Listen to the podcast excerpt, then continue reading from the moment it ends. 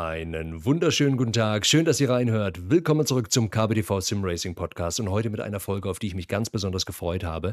Ich habe nämlich mit Daniel Adam alias Racing Revo gesprochen und Daniel ist jetzt schon seit einigen Jahren sehr aktiv in iRacing und zwar, und das ist die Besonderheit, fast ausschließlich auf dem virtuellen Oval, also in der Nesca-Serie, die ich super spannend persönlich finde, mit der ja tatsächlich auch in iRacing vor unzähligen Jahren alles tatsächlich begonnen hat. Und jetzt kommt die witzige Anekdote. Daniel und ich haben tatsächlich eine gemeinsame Nesca-Vergangenheit und wir wussten das gar nicht. Und was das genau ist, was genau dahinter steckt, darüber sprechen wir heute natürlich auch. Und ansonsten, warum man eben neben den klassischen Roadkursen eben auch tatsächlich auf Strecken Spaß haben kann, die in erster Linie im Kreis gehen. Viel Spaß dabei und wir hören uns dann am Ende nochmal kurz.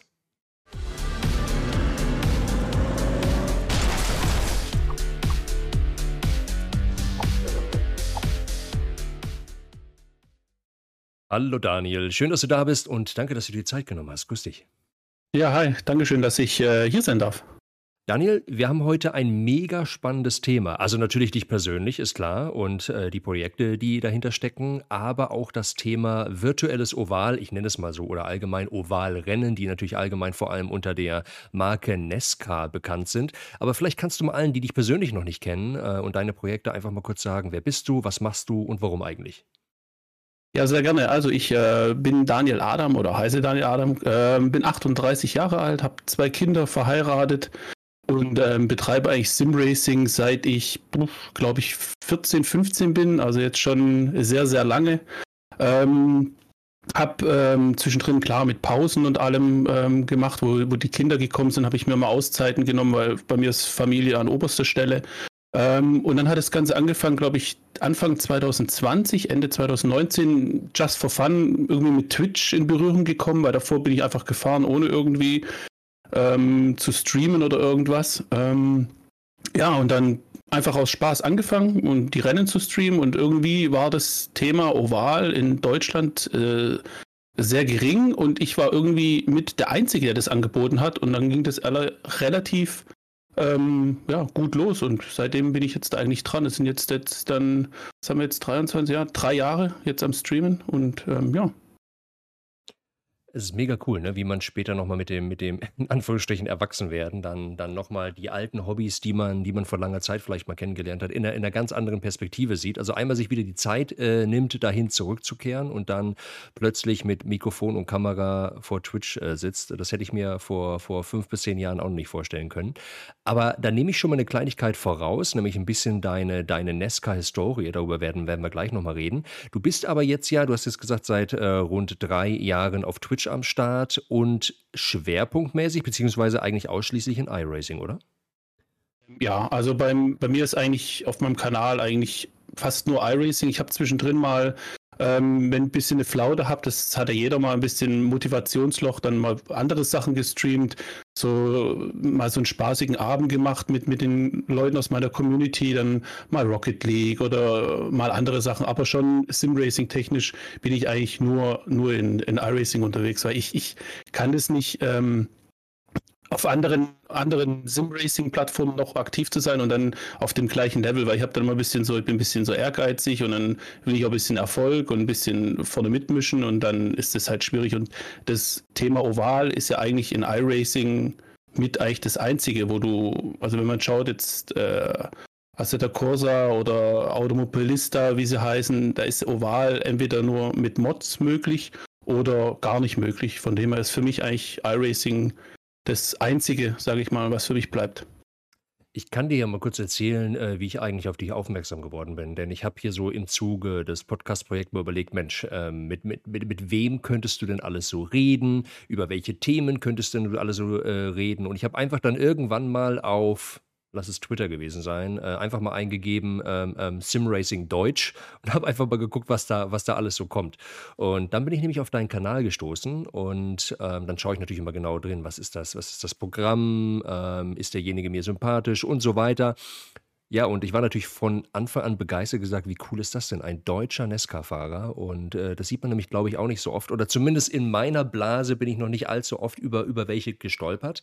Ähm, Aber, und das ist ja total witzig, und das haben wir tatsächlich auf der Sim Racing Expo festgestellt. Wir sind uns ja auf der, auf der Expo 2022, Anfang Dezember letzten Jahres, äh, in Nürnberg über den Weg gelaufen und haben uns ein paar äh, Sätze ausgetauscht und dann ja auch die Idee entwickelt, sich hier vielleicht mal zum, zum Podcast zu treffen. Aber lange Rede, kurzer Sinn. In unserem Gespräch, denn wir sind dann so drauf gekommen, weil du gesagt hast, Mensch, du bist früher schon gefahren, NASCAR Racing 2, NASCAR Racing 3 und dann hat es mir so gedämmert. Und nur mal ganz kurz, um mal den Kontext zu bilden: NASCAR Racing war eine NASCAR-Simulation äh, Ende der 90er, Anfang der 2000er.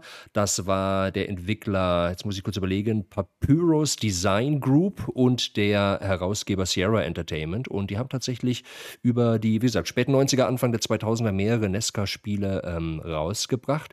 Und du bist, korrigiere mich gerne, aber in NASCAR 3 schon aktiv gewesen, ne? Ähm, ja, also ich hatte, glaube Nesca 2 auch schon gehabt, aber nur, nur im Singleplayer damals gespielt, weil damals musste man ja noch mit den, mit den Server hosten. Das war ja damals nicht so einfach, wie es heutzutage ist.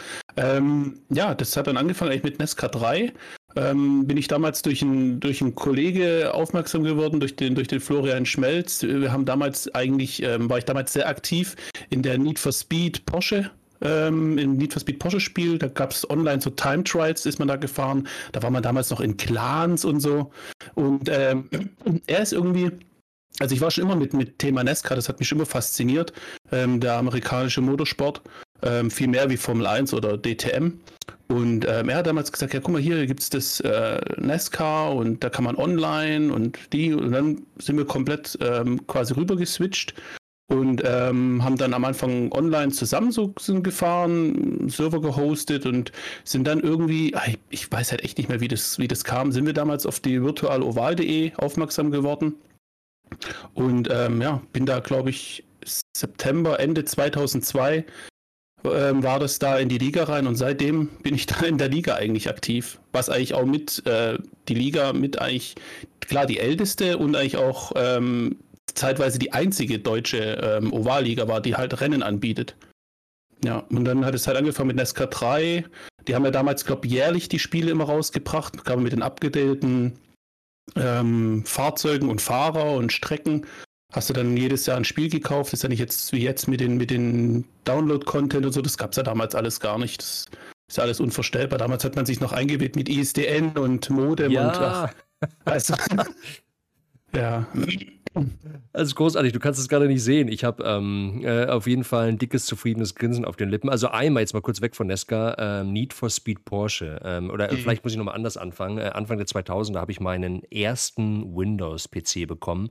Das müsste ja, ich gehe mal davon aus, Windows XP gewesen sein. Und das war wirklich ein relativ günstiger Aldi-Rechner. Aber der hat getaugt, um die Spiele einigermaßen vernünftig spielen zu können. Und das war, ich bin eigentlich immer äh, ein Konsolenkind seit den späten 80ern gewesen. Aber es war dann mein erster richtiger PC zu Hause. Und ähm, Need for Speed Porsche war tatsächlich eines meiner ersten PC-Spiele. Und das war, Achtung, kleiner Fun Fact, das erste Computerspiel, das auf einer DVD ausgeliefert wurde.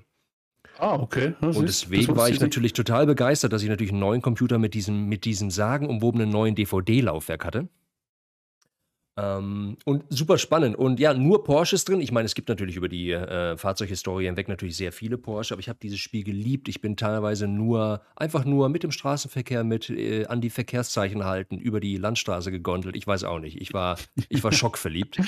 ja. Ähm, und dann tatsächlich, ich weiß gar nicht mehr, wie es dazu gekommen ist, aber ich habe tatsächlich auch, ich kann mich auch grundsätzlich sehr allgemein für amerikanische Sportarten begeistern und eben auch für, für Nesca. Ich fand Nesca schon immer faszinierend, obwohl es, glaube ich, auch nach wie vor das Vorurteil gibt, die fahren ja nur im Kreis. Aber darüber werden wir heute natürlich auf jeden Fall auch nochmal reden. Da steckt natürlich auf jeden Fall, auf jeden Fall mehr dahinter.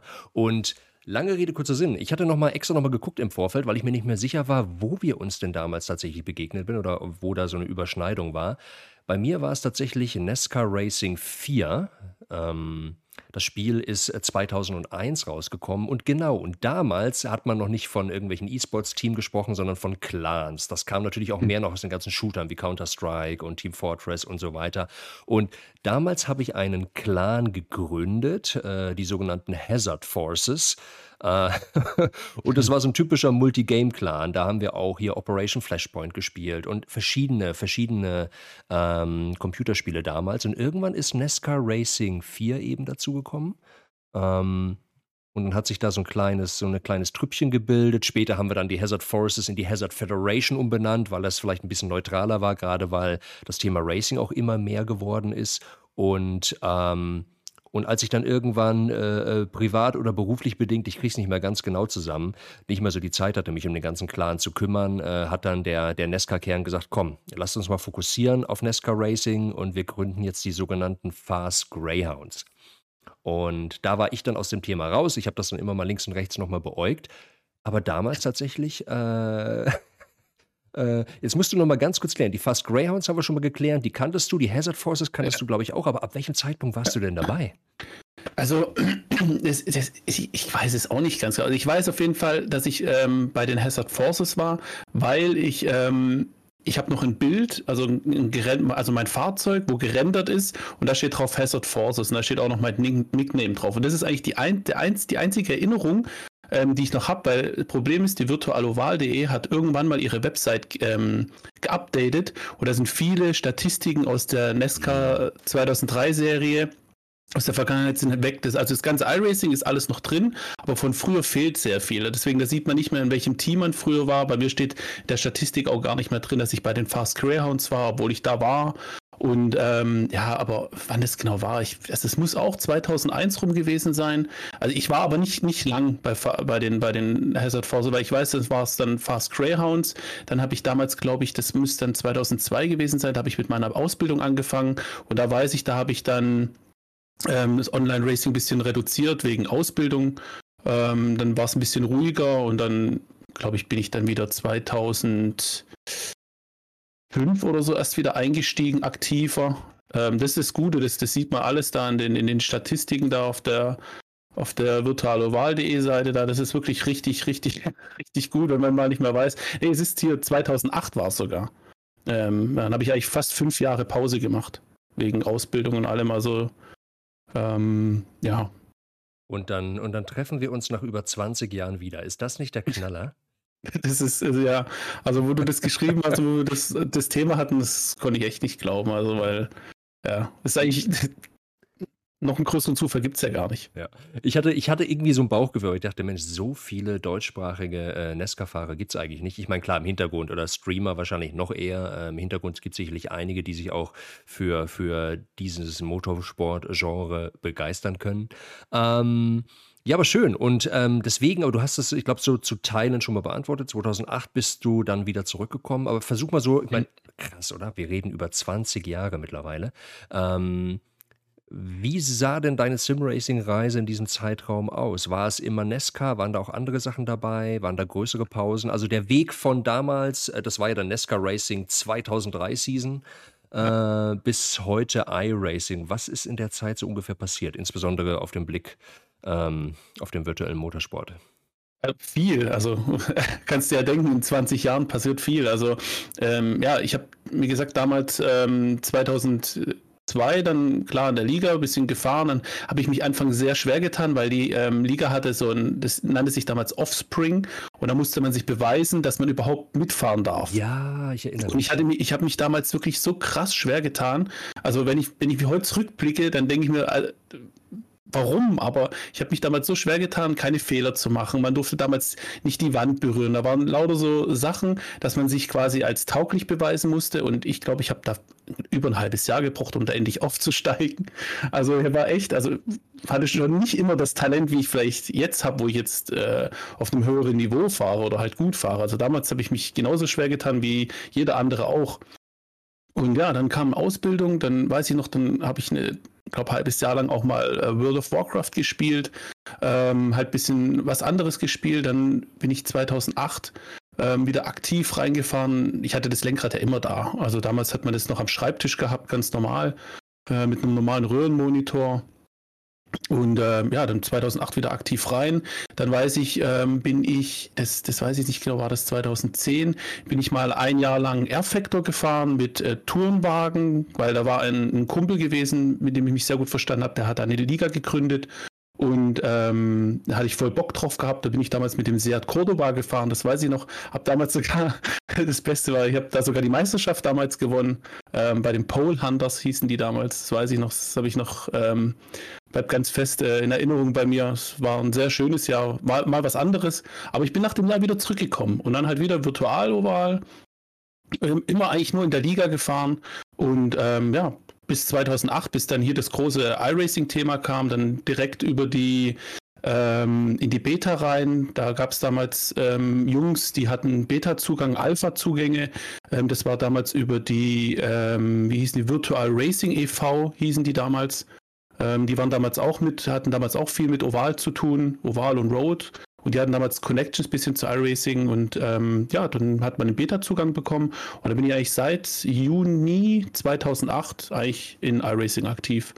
Public sah am Anfang ganz anders aus wie jetzt. Also das kann man gar nicht so richtig äh, mehr vergleichen. Gab es nicht die Rennen wie jetzt da jede Stunde, sondern es war teilweise alle zwei Stunden und war deutlich weniger im Angebot. Aber ja, also sehr, sehr wild, sage ich mal. Also wenn ich jetzt schaue, wo ich jetzt bin mit, mit Streamen und dem Ganzen. Also es ist schon ein ganz kurioser und äh, ja, ein schön, schöner, schöner Fortschritt. Also wenn ich so zurückschaue, ähm, sind schöne Erinnerungen. Das ist ja auch wirklich dann mega cool, dass du ja dann quasi die virtuelle Nesca-Geschichte dann jetzt auch über die letzten 20 Jahre wirklich live, live mitverfolgt hast. Mich hat das Thema nämlich, also ich habe oft dran gedacht, weil witzigerweise, ich habe irgendwann auch auf meiner Festplatte nochmal das alte Fahrzeugdesign gefunden. Das war ja damals schon genauso ein Highlight, wie es heute ist, dass man die Fahrzeuglackierungen selber designen konnte. Fantastisch. Äh, hat fast mehr Spaß gemacht teilweise als das Fahren selbst. Wer das kann. genau. Ich habe zwei linke Hände für. Und, aber das ist ja ganz spannend zu sehen. Und das heißt, und das ist ja, das weiß vielleicht auch nicht jeder, aber der Ursprung von iRacing ist ja tatsächlich auch im Oval. Das ist ja eine amerikanische Simulation, die dann auch mit, mit, mit NESCA dann auch wirklich angefangen hat. Und dann gehe ich mal davon aus, ich bin mir nicht sicher, wie lange die NESCA Racing-Spiele von Papyrus und Sierra betrieben wurden, aber ich vermute mal innerhalb der der äh, Nesca-Blase hat man das dann wahrscheinlich schon kommen sehen. Oh, da kommt iRacing, die fokussieren sich auf Nesca, das kann eine Alternative werden. Ähm, ich vermute mal, dass es so oder so ähnlich gelaufen ist. Ne? Also es war das, das letzte Spiel, was von Sierra rausgekommen ist, war eigentlich Nesca Racing 2003. Oh, Und danach, ähm, ja, danach ist die Lizenz, glaube ich, irgendwie. Ähm, EA hat dann ein paar Spiele rausgebracht, aber das waren halt alles Arcade-Spiele. Mhm. Also es waren keine Simulationen mehr. Und ähm, ja, 2008, also wir sind eigentlich von 2003 an, sind wir eigentlich äh, gerade in der Liga eigentlich die ganze Zeit mit dem, mit dem, mit der Simulation quasi gefahren. Und da hattest du eigentlich auch die, die festen Setups gehabt. Wir hatten damals Open Setup und da weiß ich damals noch, da gab es den, den, den Volker Hackmann, der hat damals die Ober-Setups, die super mega Top-Setups gebaut, der kannte sich halt übelst aus. Und da sind damals alle mit den Setups gefahren. Und da bist du die ganzen Jahre eigentlich immer mit den Setups die ganze Zeit so gefahren. Und da gab ja keinen neuen Content oder so. Und erst 2008 war dann das mit iRacing. Und iRacing basiert ja quasi auf den ganzen ähm, Papyrus-Spielen. Äh, das ist die, die gleiche Engine. Das ist basiert ja eigentlich. Eigentlich ist es quasi wie, wie, ein, wie ein Fortschritt quasi gewesen. Nur damals war halt, wenn du überlegst, 2003 die Grafik und dann 2008, das, das, war, das waren ja Welten. Also das war ja für uns damals ein, ein krasser Wow-Effekt. Aber fünf Jahre ist nichts passiert. Klar, es gab immer, was, was man sagen musste bei Nesca 2003, was glaube ich sogar jetzt immer noch aktiv ist, es gab, gab eine sehr aktive ähm, äh, Mod-Community und die haben immer die neuesten Car-Files, die hatten auch die Car-Models und das ist auch sogar jetzt noch. Also es gibt den, die ganzen, jetzt die Next-Gen, die ganz neuen Modelle gibt es immer noch bei Nesca 2003, kann man mit Mods alles machen. Also ich glaube in Amerika gibt es sogar noch Ligen, wo die mit Nesca 2003 fahren. Also. Mega faszinierend und das war mir auch nicht, das war mir auch nicht bewusst. Das macht es ja, meine Güte, ich komme aus dem Staunen kaum, kaum raus, aber das äh, quasi iRacing der Nachfolger von Nesca Racing ist super spannend. Und wenn man mal sich den Spaß macht, das habe ich eben vor, vor ein paar Tagen getan und guckt sich nochmal die Nesca 4, Nesca Racing 2003 Videos an. Ja, es ist in die Jahre gekommen, aber es ist auch nicht so, als könntest du es dir gar nicht angucken. Ne? Also es ist, ja. äh, es ist erstaunlich gut gealtert, muss ich sagen. Ja, auf jeden Fall. Also Deswegen, deswegen sei ja, das ist äh, gerade mit den Mods noch, wo sie dann auch noch das bisschen alles aufhübschen und so. Es gibt ja so, so richtig äh, talentierte Leute da und ähm, ja, die halten das quasi immer noch auch am Leben. Also das glaubt man nicht. Du hast äh, vorhin schon mal die EA-Spiele angesprochen. Ich bin mir nicht sicher. NASCAR Heat ist ja die aktuelle äh, NASCAR-Reihe. Ich bin mir nicht sicher, ob das auch von Electronic Arts ist. So tief habe ich jetzt nicht ähm, analysiert, aber äh, sagt dir die Reihe was oder hat, hattest du da mal die Gelegenheit reinzugucken? Ähm, ja, NASCAR Heat, das ist aber nicht EA, das ist, glaube ich, ähm, 5 to 5 Motorsports oder wie die heißen. Ich mhm. bin mir jetzt nicht hundertprozentig sicher.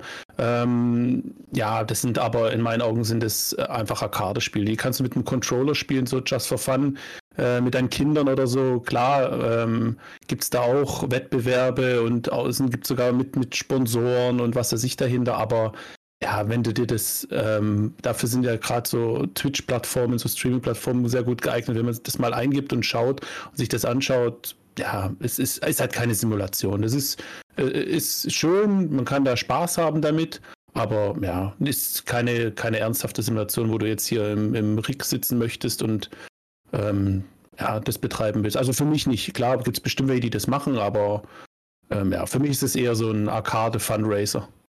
Ich habe gerade mal geguckt, Entwickler ist, ist 704 Games und ah. ähm, der Herausgeber ist Motorsport Games. Genau. Äh, Motorsport Games, genau. Ja, ich, also ich habe bloß das links und rechts so mitverfolgt und ich glaube, die Kritiken waren auch eher so meh. Also kommt immer auch auf den Teil drauf an, aber da muss man auch ein bisschen aufpassen, wen man fragt, ja. Ich meine, äh, aber ich glaube, der entscheidende Unterschied, das hast du gerade schon genannt, das iRacing ist halt doch dann einfach eine deutlich tiefere Simulation und äh, Nesca Heat ist halt dann dieses, naja, ich sag mal so wie F1, ne? Da ist ein bisschen Show drumherum, ein bisschen Kampagne, ein bisschen Lametta.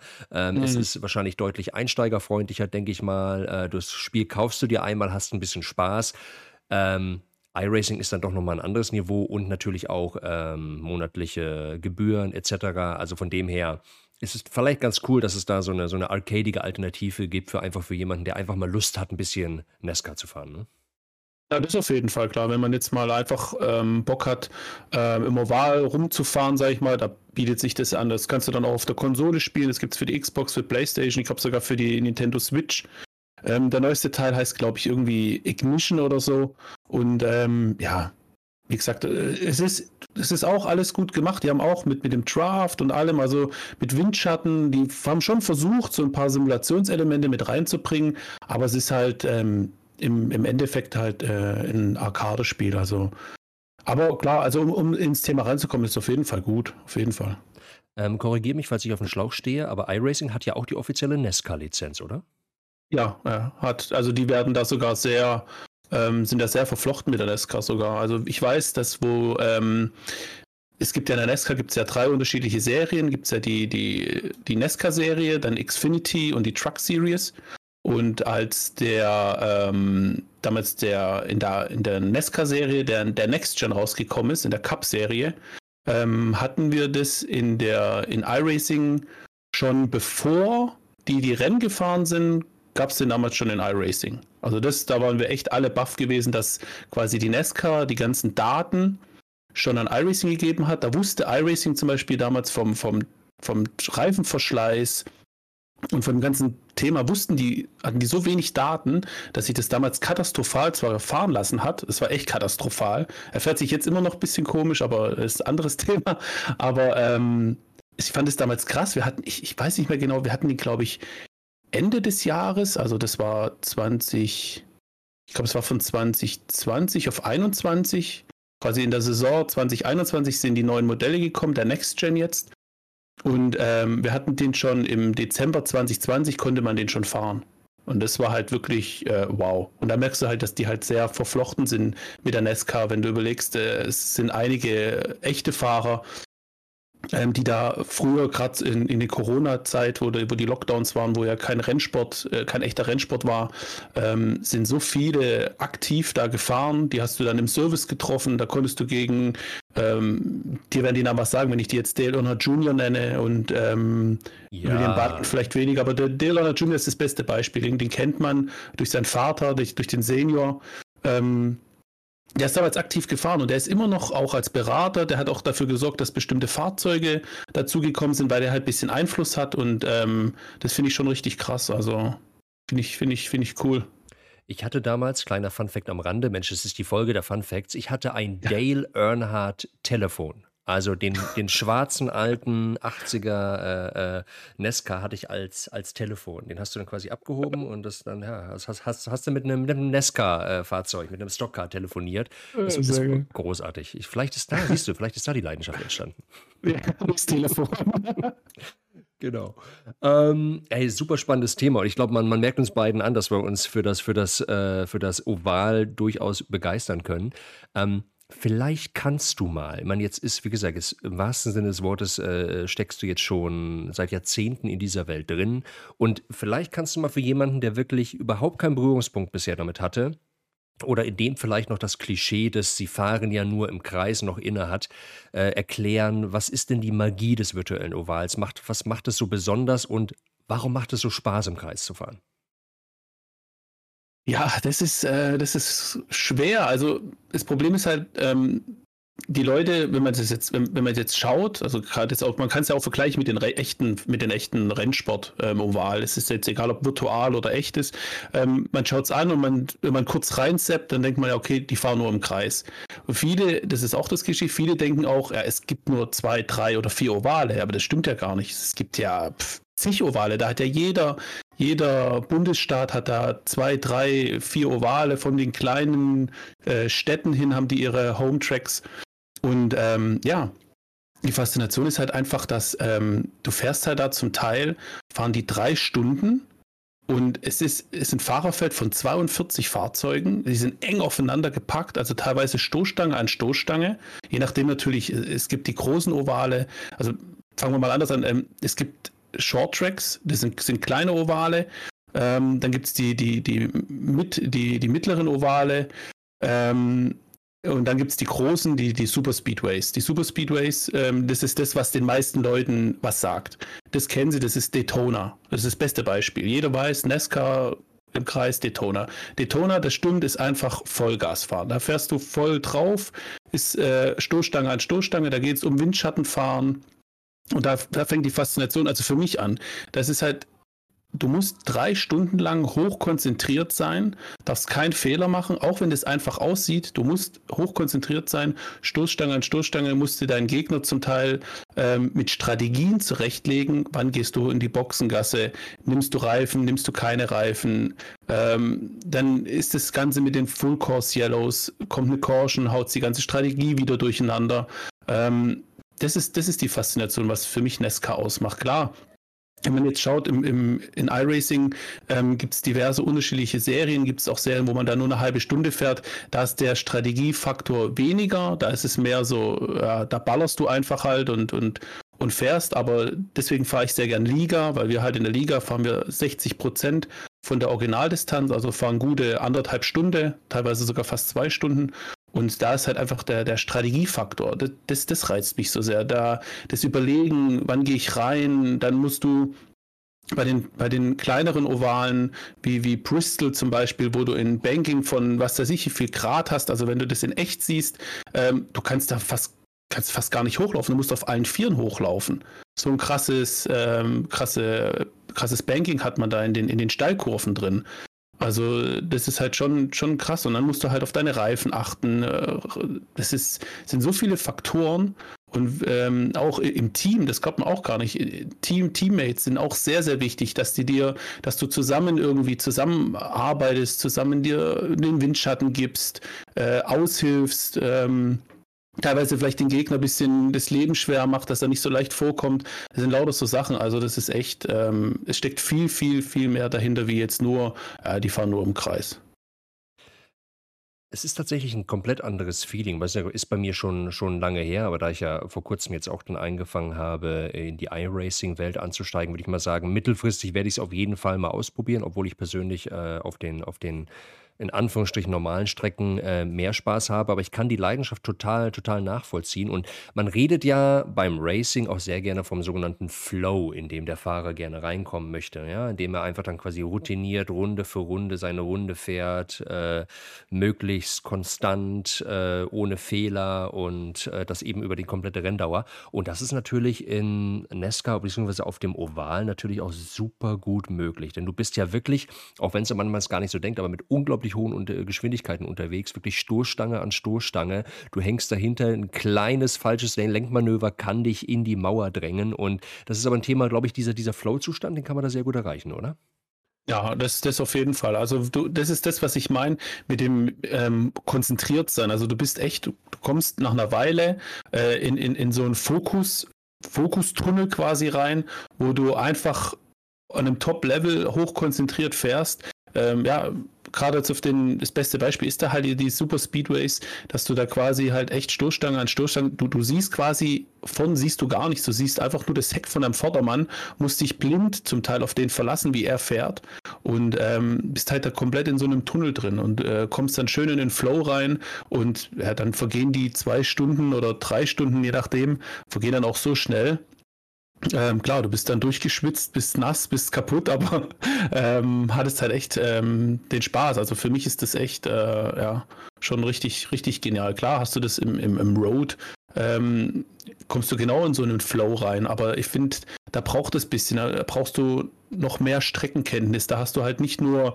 im Oval hast du halt die, man sagt vier Turns. Es ist zwar ein Oval oder ein Kreis, wie viele halt äh, sagen, aber du hast ja nach der Stadtziellinie Turn 1, Turn 2, also den, den Eingang und den Ausgang, der wird quasi als Kurve 1, Kurve 2 bezeichnet. Dann hast du die, die Gegengerade und hinten hast du dann äh, Kurve 3, Kurve 4. Oftmals sind in den Ovalen sind die Kurven äh, auch unterschiedlich. Also du hast unterschiedliche Radien. Und ähm, im, im Road, wenn du dann schaust, äh, manche Strecken haben dann 15 äh, Kurven, 20 Kurven, von der Nordschleife will ich gar nicht reden. Ähm, dir dann das alles im Kopf zu behalten, dass ich on, auf dem Punkt genau, wann muss ich bremsen, da rein, äh, wann wieder aufs Gas, hier genau den Apex treffen, das ist halt, da bist du da mal in einem Flow und in einem, in einem, in einem Tunnel drin bist, finde ich es halt schon deutlich schwerer. Das ist, hast du den Vorteil in der Nesca, im Oval ist es da einfacher, da in so einen Tunnel reinzukommen, würde ich jetzt mal so sagen, ja. Also du sprichst es ganz gut an, es ist von dem her einfacher oder, oder weniger stressig aber nicht mhm. einfach, zumindest nicht, wenn man auf einem gewissen Niveau fahren will. Ne? Nee, das nicht, ja. Also das, du, du, kommst, du kommst einfacher rein, aber ich, ich kenne viele, die sich, ähm, die im Road sehr gut sind, wirklich sehr gut sind, die tun sich im Oval brutal schwer.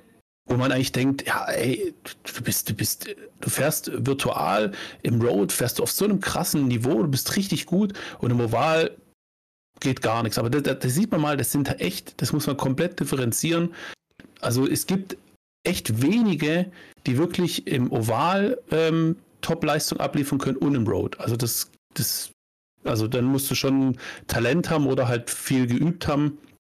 Aber so, ähm, dass du meinst, ja, jetzt hier, ich, ich hab's voll drauf im Road, sag ich, gehe rein in Oval und mach die da platt, die, die Jungs, kein Problem. Ähm, ja, die werden dann oft eines Besseren belehrt. Das ist halt äh, echt komplett was anderes. Ich finde es auch historisch gesehen total interessant, wie sich der amerikanische und der europäische Motorsport so deutlich voneinander äh, wegentwickelt haben. Ich kriege es nicht mehr hundertprozentig zusammen, aber grob war das so, dass äh, irgendwann ähm, in Europa, wo vor allem auch auf alten Landstraßen gefahren wurde und wo es dann auch eher darum ging, äh, kleinere Fahrzeuge, kleinere Motoren zu bauen, eben diese klassischen Road-Strecken sich dann eben weiterentwickelt haben, während in Amerika immer der Trend war zu großvolumige Motoren, höhere Geschwindigkeiten und einfach dieses, dieses extrem schnelle, was ja an der Nesca eben auch gegeben ist. Und das finde ich total faszinierend, dass es natürlich auch äh, in Amerika ähm, Roadstrecken gibt, aber dass dieses Ovalthema tatsächlich nie in Europa irgendeine Relevanz erreicht hat. Ja, das ist, ähm, liegt vielleicht an, an den, an den äh, wie soll man sagen, an der, an der Gesellschaft oder an den, an den Leuten, wie sie das, äh, was die sehen wollen. Das, wie du sagst, in, in Amerika hast du mit, mit NASCAR im Oval, hast du die IndyCar, die jetzt mittlerweile deutlich mehr auch auf, auf äh, Roadkursen, auf, auf Streckenkursen, teilweise auf Stadtkursen unterwegs sind, aber wo auch im Oval fahren. Und da ist IndyCar am Oval ist ja nochmal extremer wie die NASCAR. Also die haben ja Geschwindigkeiten äh, konstant von über 300 km/h die ganze Zeit. Und das ist also, und du bist in so einem, in so einem äh, Open Wheeler unterwegs, wo keine Knautschzone ist. Im NASCAR hast du ja, äh, ist ja quasi wie ein, ist ja quasi ein Stockcar wo du ja komplett Überrollkäfig und du hast eine, eine schöne Fahrgastzelle, wo du eigentlich äh, mittlerweile sehr, sehr geschützt bist. Also der letzte, wenn man es jetzt mal sagt, der letzte tödliche Unfall ist ja jetzt schon Jahre her in der NASCAR. Gott sei Dank. Also da sieht man auch, wie die, wie die ähm, Technik und die Sicherheit alles voranschreitet. Aber wenn ich mir dann überlege, jetzt mal in echt, äh, in einem Indycar, in einem Oval, also das ist, das ist der Wahnsinn, was die da ähm, abliefern. Und dann, wie du sagst, und in, in Europa ist halt eher so die, die Rundstreckenkurse mit, mit, mit ähm, ja auch die Formel 1. Natürlich, klar, die Formel 1 war ja früher in den, in den 90ern und 2000ern ein sehr großes Thema. Ich finde jetzt irgendwie, wenn ich auch so in meinem Freundeskreis rumhöre, Formel 1 ist nicht mehr so äh, wichtiges Thema, aber da hat sich vielleicht die Formel 1 selber ein bisschen kaputt gemacht über die Jahre. Ähm, keine Ahnung. Ähm, ja, mit, mit, mit den, aber die Tourenwagen ist ja das beste Beispiel. Damals hatten wir ja die, die DTM, ähm, in, in, in, den, in England und so ist ja hier die British Touring Car, dann gibt es die WTCC. Also wir hatten ja hier in Europa eigentlich viel mit Tourenwagen. Ich weiß, es gibt, glaube ich, im belgischen und äh, bei den Niederländern und, und Luxemburger, glaube ich, auch noch. Da gibt es auch ein paar kleine Ovale und da ist auch die ähm, mittlerweile die Nesca die European NASCAR unterwegs und die fahren auf Kleinovalen, aber fahren aber auf Rundkurse. Und die versuchen ein bisschen so das, das NASCAR-Thema auch nach Europa zu bringen. Aber ähm, ich weiß, da gibt es ein Rennen immer am Hockenheimring einmal im Jahr. Ähm, da war ich, äh, nach Corona waren, waren glaube ich, keine Zuschauer momentan erlaubt, aber davor war ich die zwei Jahre da gewesen. Ähm, was die halt da auf, auffahren für die Fans, ist halt einfach gigantisch. Also das ist das wünsche ich mir halt dann auch von, von deutschen Veranstaltern oder von europäischen, dass da, die müssen viel mehr für die Fans machen. Und das ist vielleicht der Pluspunkt, wo halt da aus Amerika ein bisschen rüberschwappt, ähm, wo halt mehr geboten wird. Ja. Das ist immer die große Diskussion ich weiß genau, auf was du, auf was du an, anspielst. Äh, ich bin tatsächlich, und da kann man natürlich auch unterschiedlicher Meinung sein, auch ein großer Fan des amerikanischen Entertainment. Ich vollkommen egal, welche Sportart. Manchmal hast du auch so Sportarten wie Baseball, da passiert eine Stunde lang nichts.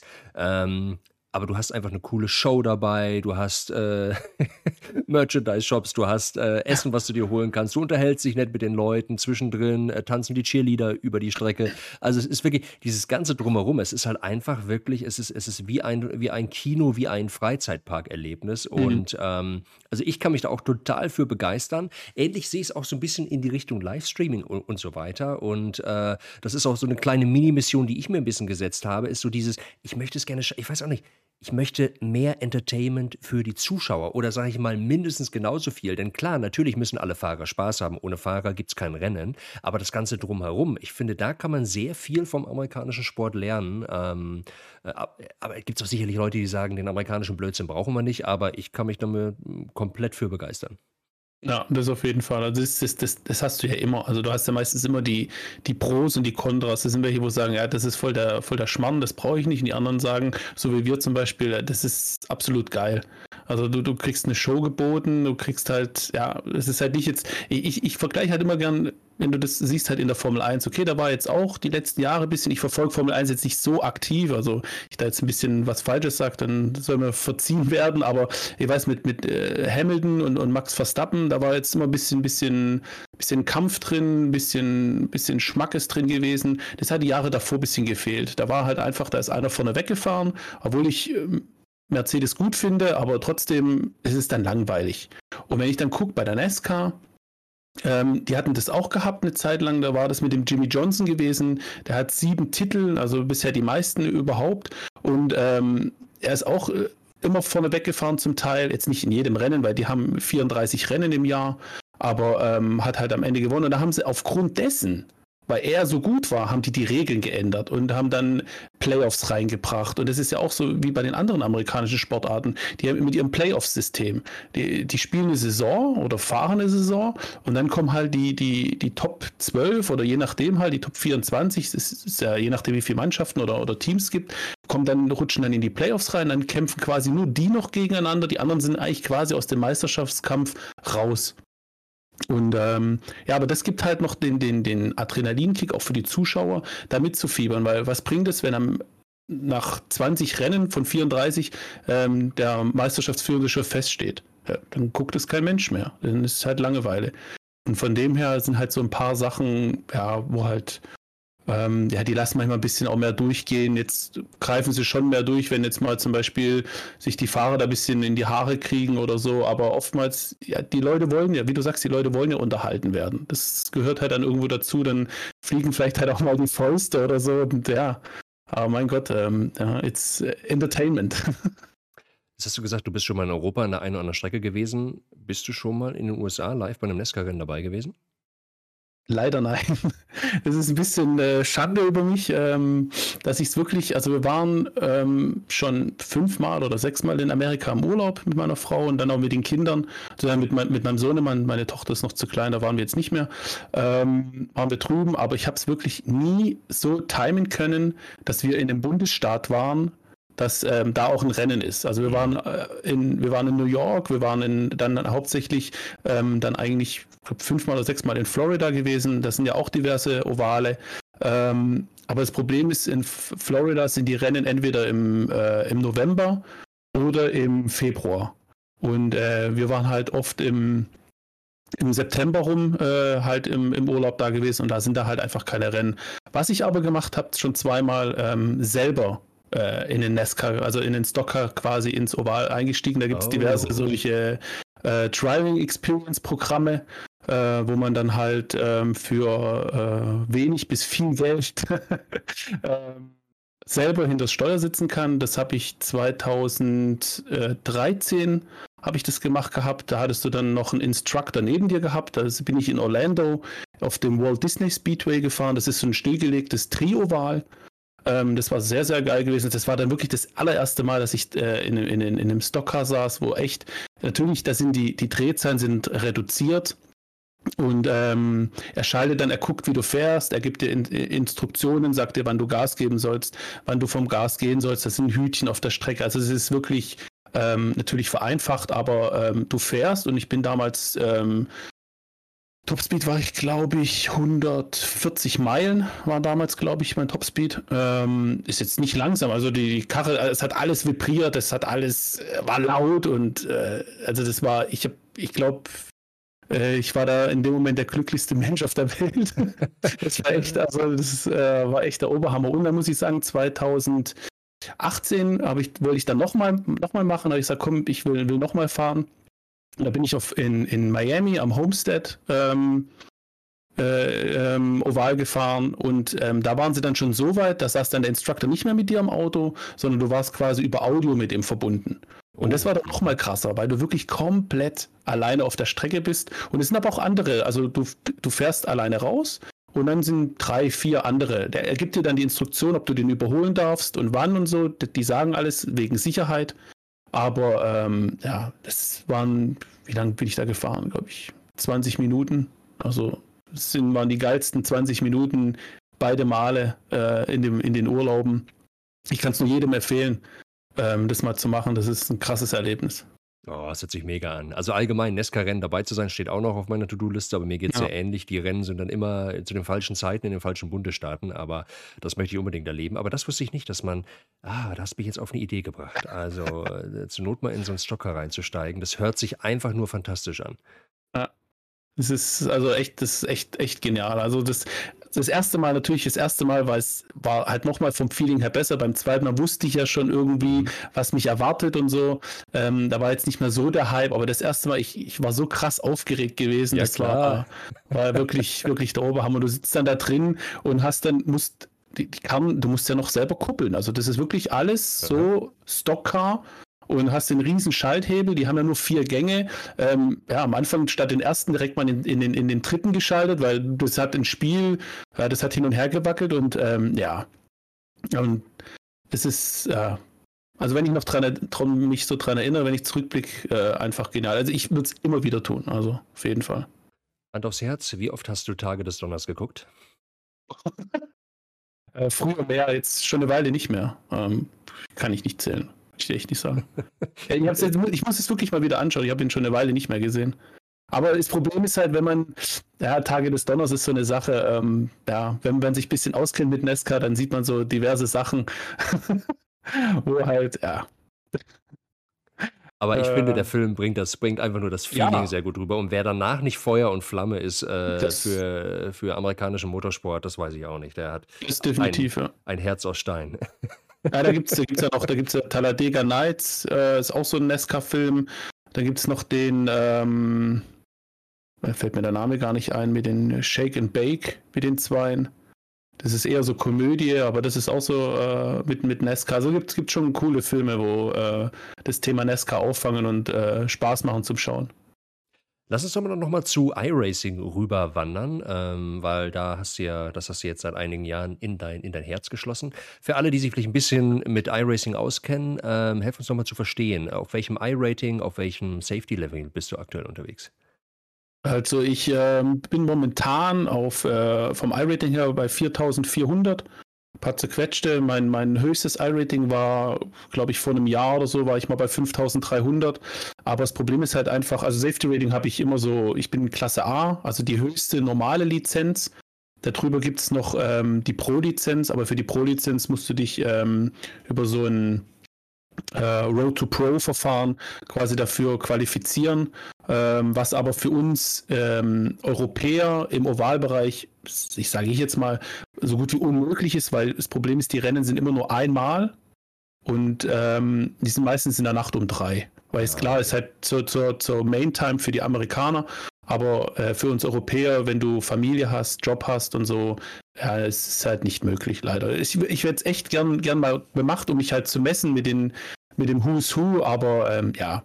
Nee, auf jeden Fall habe ich ähm, Class A, ist die höchste Lizenz und habe Safety Rating immer so zwischen 4 und 3. Das ist halt ähm, gerade durch meine Streamerei ähm, fahre ich ja regelmäßig, fahre dann auch viel Public ähm, und dann sind halt oft auch mal Rennen dabei, wo es halt mal schlechter läuft. Dann hast du Phasen, wo es besser läuft, dann mal wieder runter. Also bei mir ist das I-Rating ist immer so ein Kommen und Gehen. Also ich war, wie gesagt, auf 5300 oben, ähm, war, glaube ich, letztes Jahr mal wieder bei 3800 unten. Also das ist, äh, du hast nicht immer nur die Kurve nach oben. Also, also bei mir jetzt, das ist halt, mir liegen Strecken, da bin ich gut. Dann gibt es wieder Strecken, die liegen mir nicht. Ähm, ja, das ist so.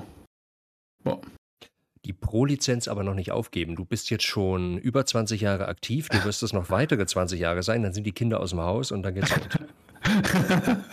ja, wir hatten, wir hatten das Thema schon mal gehabt mit, ähm, äh, mit jemand aus dem Team, ähm, der, der es vielleicht zeitlich machen könnte, den würde ich da sogar supporten, dass ich ihn quasi ähm, spotte, quasi wie ein Spotter, aber ja, das ist halt, ich, ich arbeite im Schichtdienst und ähm, ja, das hätte, hätte man damals vielleicht zur Schulzeit oder zur Ausbildungszeit, hätte man das Ganze mal angehen müssen. Aber wenn man guckt, ähm, welche, welche Jungs da ähm, aktiv sind, in der Pro sind es ja meistens entweder Studenten oder ähm, noch Schüler, die sind ja Anfang 20, Mitte 20 maximal, eher sogar teilweise 15, 16-Jährige. Also das, wenn ich überlege, das war ja meine Anfangszeit damals.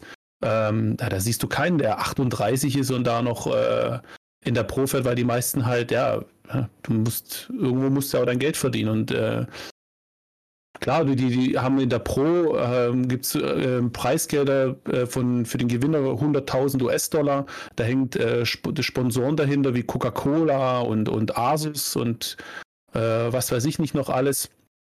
Aber ja, das ist halt einfach das, das, die Zeit, wenn die, die, die Rennen auf keine Ahnung, auf abends irgendwie setzen würden, 22 Uhr, 23 Uhr, dann könnte man sich das überlegen, aber mal Hand aufs Herz, 3 Uhr morgens aufstehen extra, um dann musst du auch fit sein. Ähm, ja, das ist ja, das ist schon hart, ist schon hart. Da liegt, glaube ich, der, der Nesca-Fokus von iRacing äh, auf einem anderen Kontinent. Ja, ist, ist auch ganz klar so. Also man, man sieht, das finde ich auch das Gute an iRacing, du hast ja auch so viel Statistiken und ich bin auch so ein Statistikliebhaber. Ich, ich, ich mag das irgendwie zu gucken, Starts, Wins, Average Starts, äh, weißt du, lauter, ja, wie viele Leute sind wo aktiv. Ich, ich liebe das einfach. Deswegen ähm, schaue ich da auch, ich guckt da immer sehr gern rein in den Statistiken und äh, wenn man sich da mal ein bisschen, bisschen damit beschäftigt, da kannst du so viel filtern und alles. Und wenn du jetzt schaust, zum Beispiel, ähm, habe ich letztens geschaut, ähm, weil es mich einfach interessiert hatte, wie viele überhaupt eigentlich iRacing in Deutschland, also du kannst es wirklich nicht nur nach ähm, DE, ATCH, wie ja unser Club ist, da gibt es ja diverse Clubs, sondern du kannst wirklich nach Deutschland machen, dann kannst du schauen, wie viele aktive Accounts, also das ist dann immer auch noch nach aktiver Accounts, sind es momentan über 5000. Mhm. Klar, der eine mehr, der andere weniger, aber ich meine immerhin in Deutschland 5000 Leute, die oval fahren oder gefahren sind, finde ich schon, schon nicht schlecht. Klar, das ist, es ist nicht so wenig, ja. Wenn, wenn du dann, Problem ist nur, Amerika kann man nicht machen. Ähm, du kannst dann, weil müsste doch irgendwie gehen, wenn man dann schaut, in Amerika hast du wahrscheinlich dann, ja, keine Ahnung, zehnfache oder so. Klar. Ja, super, trotzdem, aber es ist jetzt, meine, ist ja viel Bauchgefühl mit dabei, aber das ist trotzdem Ja. eine 'ne Anzahl, die mich jetzt positiv überrascht. Klar, da werden sicherlich auch die reinfahren, die jetzt in dem Zeitraum einmal oval gefahren sind. Ja. Ähm, aber trotzdem, da scheint ein gewisses Grundinteresse ist doch da und logischerweise, man kriegt jetzt auch nicht so viel mit, weil die wenigsten davon streamen ja, deswegen, ähm, die fahren gemütlich ihre ihre Runden. Ja. Hm, gib uns mal ein Gefühl dafür, wenn deine Internetleitung funktioniert, äh, äh, wie viel fährst du denn so in der Woche? Wie viel wie viel Zeit steckst du da so rein? Also zum Thema Internetleitung bin ich, muss ich jetzt sagen, seit dem 4.1. habe ich ja meinen Anbieter gewechselt, den, den Provider, und seitdem ist es stabil. Super. Also es geht wieder aufwärts. ähm, da bin ich happy, weil ich hatte jetzt echt gefühlt seit einem Jahr massive Probleme gehabt und konnte nicht so fahren und auch nicht so streamen, wie ich wollte, weil du hast, ich hatte so einen schlechten Ping und schlechten Upload, aber ähm, ja, das ist halt ein anderes Thema. Ähm, wie viel Zeit ich reinstecke, das ist immer je nachdem, wie es bei mir halt familiär passt, wie es äh, von, von der Arbeit her auch passt von der Schicht her. Ähm, aber ich versuche eigentlich so, die Ligarennen sind eigentlich äh, zweimal die Woche und ansonsten, also ich versuche so drei bis vier Tage äh, in der Woche schon, schon zu, zu fahren, zu streamen auch und dann kommst du dann so, äh, ich, ich sage jetzt mal, wie gesagt, das ist mal mehr, mal weniger, ähm, ja, so bei vier Stunden dann am Tag, ähm, ja, bist du dann, ja, bei zwölf, mal mehr, vielleicht maximal 20 Stunden in der Woche. 12 bis 20 Stunden, sowas hätte ich jetzt mal so geschätzt. Das ist ja schon ein bisschen was. Also, ich meine und das ist ja auch mal deswegen, äh, finde ich auch die Frage mal super interessant, denn, äh, manche Leute meinen ja, glaube ich, gerade wenn sie mal den besseren Fahrern über die Schulter gucken, das fällt einfach so vom Himmel. Äh, aber natürlich mal Mhm. abgesehen von ein bisschen Grundtalent, das nicht schaden kann, es ist trotzdem einfach viel Training auch dabei, ne? Ja, definitiv. Also, natürlich ist es jetzt bei mir jetzt durch die durch die lange Zeit, wo ich ja jetzt schon aktiv fahre, äh, nicht mehr jetzt das der, der Trainingspensum nötig wie früher, also jetzt im Oval. Aber ähm, ja, du, du, Training ohne Training geht nichts. Also das ist auch so, wenn wir ähm, die wöchentliche Strecke wechseln oder auch in der Liga, wenn eine neue Strecke, ich, ich kann schon einfach rein und das fahren. Ich weiß, wie die Strecke ist und alles, alles kein Thema, aber dann kann ich nicht auf dem Niveau, wie ich normalerweise fahren würde, agieren, sondern dann schwimme ich halt mit. Wenn ich halt möchte, dass ich äh, competitive bin, dann muss ich mich schon auch davor hinsetzen und eine Stunde oder zwei Stunden schon ähm, in den Flow reinkommen und alles. Also das ist schon nicht ohne. Und ich habe das auch gemerkt, ich wollte letztes Jahr ähm, im Team eigentlich ein bisschen mehr den Fokus auch auf Road setzen. Und ich habe einfach nach dem Jahr jetzt gemerkt, dass ich, ähm, ja, keine Ahnung, ob es am Alter liegt, aber eher nicht, aber ähm, ich, ich brauche so krass viel Training in Road, um halt meinen eigenen Ansprüchen gerecht zu werden, dass ich gesagt habe, das, das packe ich halt mit der Familie nicht, weil ich will nebenher noch Oval fahren und dann noch Road fahren. Für Road muss ich aber so viel üben, dass ich äh, competitive bin, ähm, dass ich jetzt halt gesagt habe, okay, ich fahre im Team nicht mehr Road mit, weil ich bin letztes Jahr ähm, in diversen Ligen mitgefahren, äh, haben wir Teamrennen gemacht, die dann drei Stunden oder länger gegangen sind. Ähm, ja, ich werde jetzt Road nur noch in Anführungszeichen just for fun fahren. Also jetzt halt ohne jetzt irgendein bestimmtes Ziel. Natürlich, ich will sauber fahren, ich möchte auch gute Zeiten abliefern. Aber zum Beispiel jetzt in zwei Wochen ist das 24 Stunden äh, Daytona-Rennen in iRacing, wo ja ein offizielles Event quasi ist. Und ähm, da werde ich auch mit ein paar Jungs von, von meinem Oval-Bereich, äh, wenn wir zu viert da an Start gehen, aber natürlich ohne jetzt da irgendwelche große äh, Ziele oder so, sondern wir wollen einfach Spaß haben, ja. Wie heißt denn das Team, von dem du jetzt schon die ganze Zeit redest? Also das, ähm, das Oval-Team, die heißen äh, Rising Star Motorsports und ähm, im Road bin ich ähm, eigentlich äh, bei den German Sim Engineering ähm, aktiv. Da bin ich auch, also ich bin eigentlich in beiden Teams quasi aktiv, ist ein bisschen so eine Besonderheit. Ähm, wir arbeiten aber als Teams auch eng miteinander zusammen, weil das eine ist ja Oval und German Sim Engineering ist eigentlich äh, hauptsächlich Road. Haben da auch jetzt eine Oval ähm, Segment aufgemacht letztes Jahr, wo ich auch im, im, ähm, äh, in der Leitungsfunktion quasi bin, wo ich den neuen Leuten helfe und gerade mit meinem Wissen ist das halt schon ähm, immens. Ich kann neuen Leuten, das glaubt man halt gar nicht. Also oftmals ist halt so, ich mache halt einfach mein Ding. Weißt du, ich sitze hin, ich fahre, ich mache. Für mich ist das alles selbstverständlich. Wenn dann aber mal neue Leute kommen und die echt, wie du sagst, nur Berührungspunkte mit Oval haben und du denen das von Grund auf erklären musst, dann merkst du erstmal, puh, das ist ja schon nicht ohne. Da sitzt du dann teilweise eine halbe Stunde zusammen irgendwie im Voice und bist noch keinen Meter gefahren, weil du erstmal alles von Grund auf erklären musst. Es gibt halt so viele andere Regeln und äh, Sachen. Ähm, ja, und da bin ich äh, quasi halt bei den zwei Teams bin ich dann eigentlich aktiv, ja. Super cool, mega. Und klar, mit so viel, mit so viel Ovalerfahrung in den Knochen sind für einen dann natürlich manche Dinge, manche Dinge auch völlig selbstverständlich. Ähm, jetzt haben wir schon darüber geredet, dass es ja zur iRacing, also zumindest wenn man NASCAR fahren will, keine ernsthaften Alternativen gibt. Ähm, gibt es denn irgendwas, äh, was dir noch fehlt, wo du sagst, das gehört unbedingt auf die To-Do-Liste? Uh, zum äh, Thema Oval jetzt, oder? Speziell. Bei iRacing? Ja, oder allgemein, je nachdem. Boah, ist eine gute Frage. To-Do-Liste. Also ich finde, ähm, ja, vielleicht, keine Ahnung, das ist, ist, ist schwer zu sagen ähm, dass man ein paar, paar Serien vielleicht, es gibt ja noch so ein paar andere Oval, Ovalfahrzeuge, aber eigentlich im Grunde genommen ist es eigentlich momentan, wenn man schaut, was alles angeboten ist, ist es oder so schon eigentlich viel zu viel. Es ist, teilt sich äh, so krass zum Teil auf auf, den, auf die einzelnen Fahrzeugklassen, dass manchmal gar keine Rennen zustande kommen. Also eigentlich ähm, bin ich eigentlich so, wie es jetzt momentan ist, eigentlich, äh, ja, eigentlich voll zufrieden. Also ist doch cool. Jetzt also man darf nicht, ja, ich weiß nicht, keine Ahnung, ob jetzt, ob jetzt irgendwie ähm, durch die Jahre lang fahren, dass äh, man irgendwie dann äh, gesättigt ist oder keine Ahnung, oder einem jetzt nichts einfällt. Vielleicht ist irgendwie andere, wo jetzt sagen, hey, da musst du doch das und das, dann denkst du, ah ja klar, das, das wäre nochmal nicht schlecht, aber ähm, ja, iRacing müsste vielleicht grundlegend, vielleicht, das wäre das Einzige, was mir jetzt einfallen würde jetzt zum Thema iRacing, dass halt die, die, die Software dahinter, dass sie, weil die ja basierend auf äh, 2003 ist, noch auf, auf die Sierra Games, dass die da grundlegend ähm, vielleicht was neu machen müssten, vielleicht irgendwie wie so eine Art iRacing 2.0, das wirklich, weil ähm, es ist so extrem CPU-fressend, was einfach in einem, in einem heutigen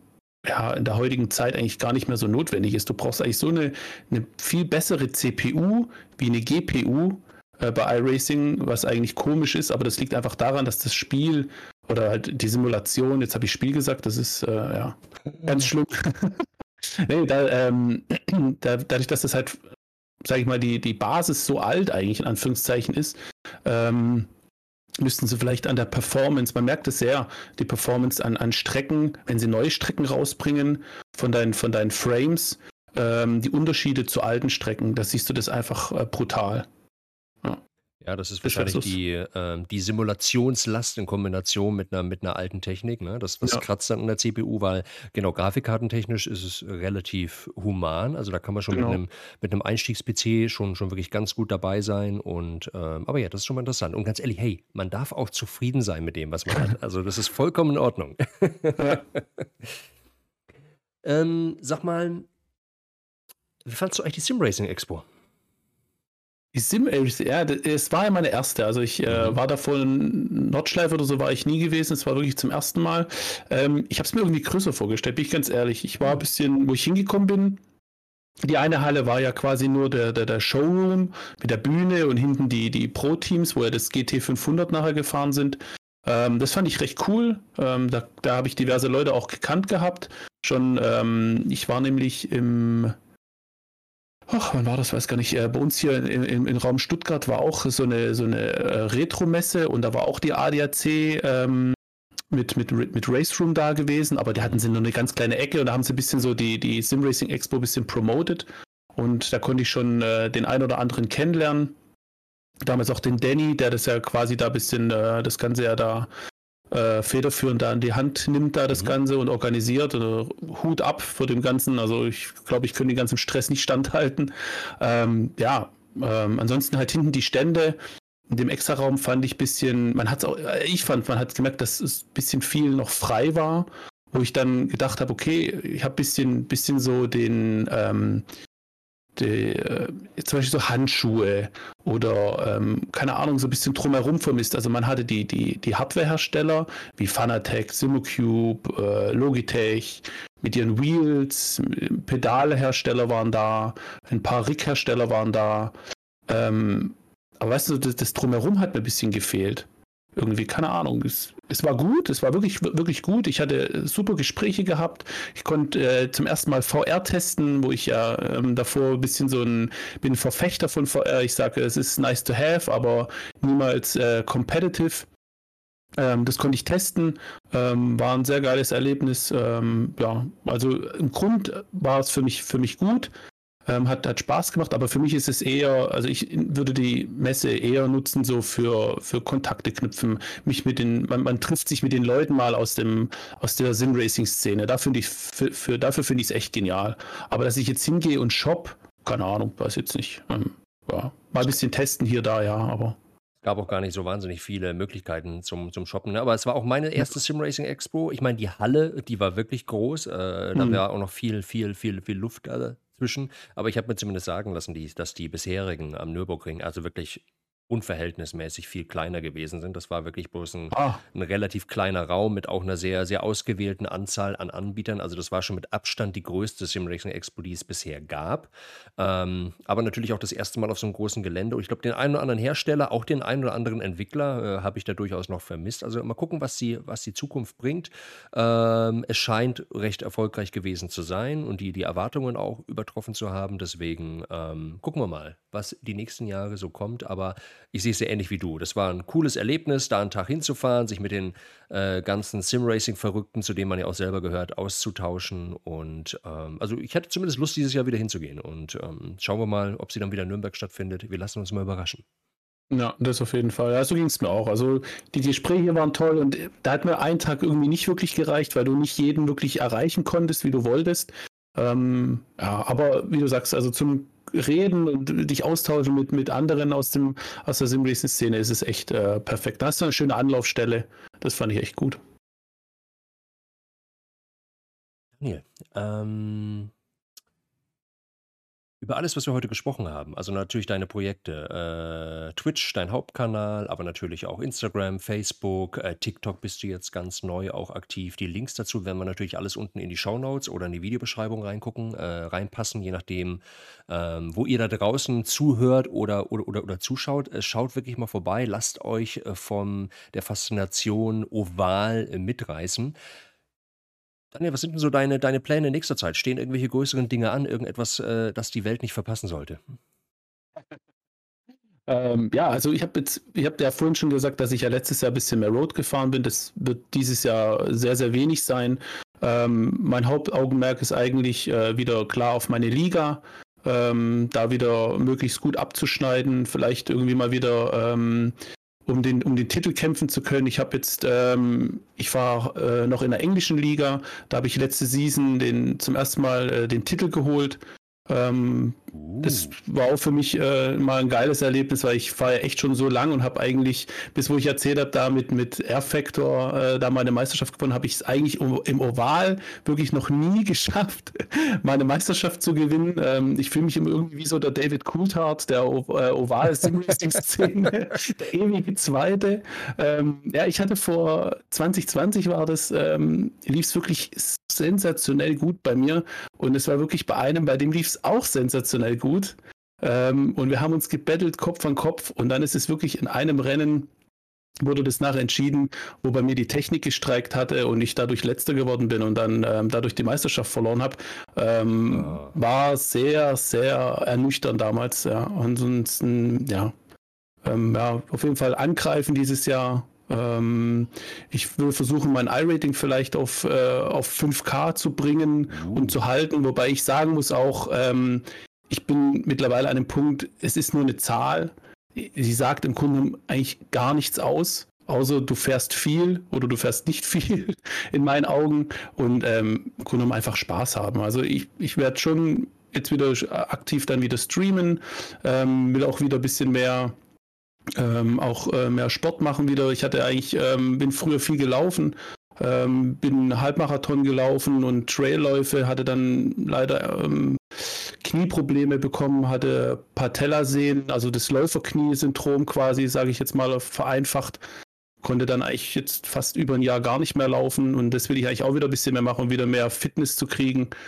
Und ähm, halt abseits vom Stream, aber klar, im, im Stream ist einfach der Fokus auf Oval, ähm, Public fahren, äh, Liga, sonntags, mittwochs ist immer Ligatag und ansonsten einfach ähm, Spaß haben, aber jetzt große Projekte.